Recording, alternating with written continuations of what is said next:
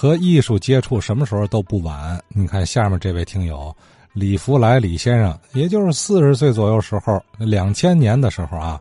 哎，开始入门学京剧，并且结识了一位老师。他想说说他这位老师，看看您认识吗？我是九八年、九九年的一个偶然的机会啊，开始学习京剧这块了吧。碰到一个一个年轻的琴师吧，哦，一个偶然的机会，我去票房玩了玩，然后就，然后听听我的意思，他说还行，你这个嗓子，他说问我想学吗？我说想学呀。他说你要想学的话，就跟我学去。我老爸是那个唱花脸的，你也正好学花脸。他父亲呢，三零年出生的，老先生是唱花脸的，他们家就是老城里的，他们家应该就住在城乡礼堂的后边那里头，老城里那块儿。他们家最早是搞那个文化用品的，规模不算太大吧，应该还可以，也算是一个有点资产的家庭吧。他们老太太特别喜欢京剧这块儿，一般的时候有时候经常组织点这个比较好的票友啊，往家里唱来。这老先生叫赵玉林儿，赵玉林，他最早是啊是在天津市联合京剧团的，好像是五十年代六十年代啊，他是属于那个团的成员。他常年在华北戏院，还有一个是红桥区文化馆，他们这两个地方是他们的演出基地，而且他待的那票房啊，好像是就说这个人员呐实力比较强大的，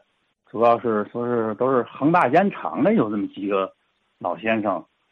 就是有这那还有什么包括那个朱宝和，好像就是朱宝光的哥哥是朱宝光的弟弟啊，有几个名角。所以有时候那谁还来那个丁志云呐、丁志宇啊，北京的那阵儿王强奎老板这会儿来，有时就到那个综合楼啊，在那吃完饭之后啊，有时候就跑那个综合楼的那个锦楼顶上，所以有个小露台挺大的，他们这些人就在那里头玩那个王强奎啊，那个北京那个那老师，我京剧院那么花钱吧，挺欣赏我的师傅的，然后就有时候给他指导啊，给他指点啥的。不错，我那师傅那个学这金派这块的，他们那时代好像还很少用麦克，有点原生态的意思。他说他们那是在后在那个台口那儿唱完唱戏的时候啊，前面这门要是就购物场那门不冲着马路嘛，如果要是开着啊，在这边售票这块都能听见他那嗓子。两千年那阵我开始跟他们在一块玩的时候啊，他那阵儿唱花脸还可以了。一般的我们这些票友嘛的都挺尊敬他父亲的。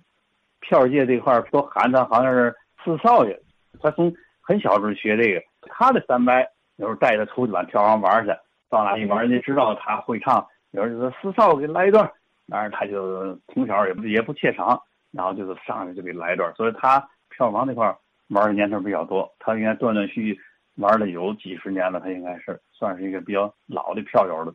应该是有一回下海的机会。等于家里头对这事儿下海这事儿，那时代好像还是比较封建的，就是玩可以，下海不行。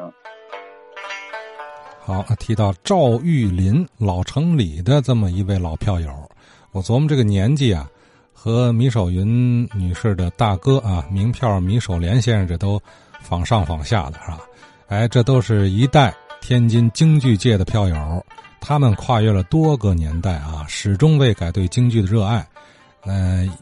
由此这也成为他们人生中最美好的一个陪伴吧。这是不少老天津人平凡人生中的一份光彩啊，自娱消遣啊。而且当你水平越来越高了，你也会带给别人快乐啊。正所谓名票嘛，它这个名名字，就说明人家啊已经不是自娱自乐了，呃，是可以给很多人带来艺术享受的，是吧？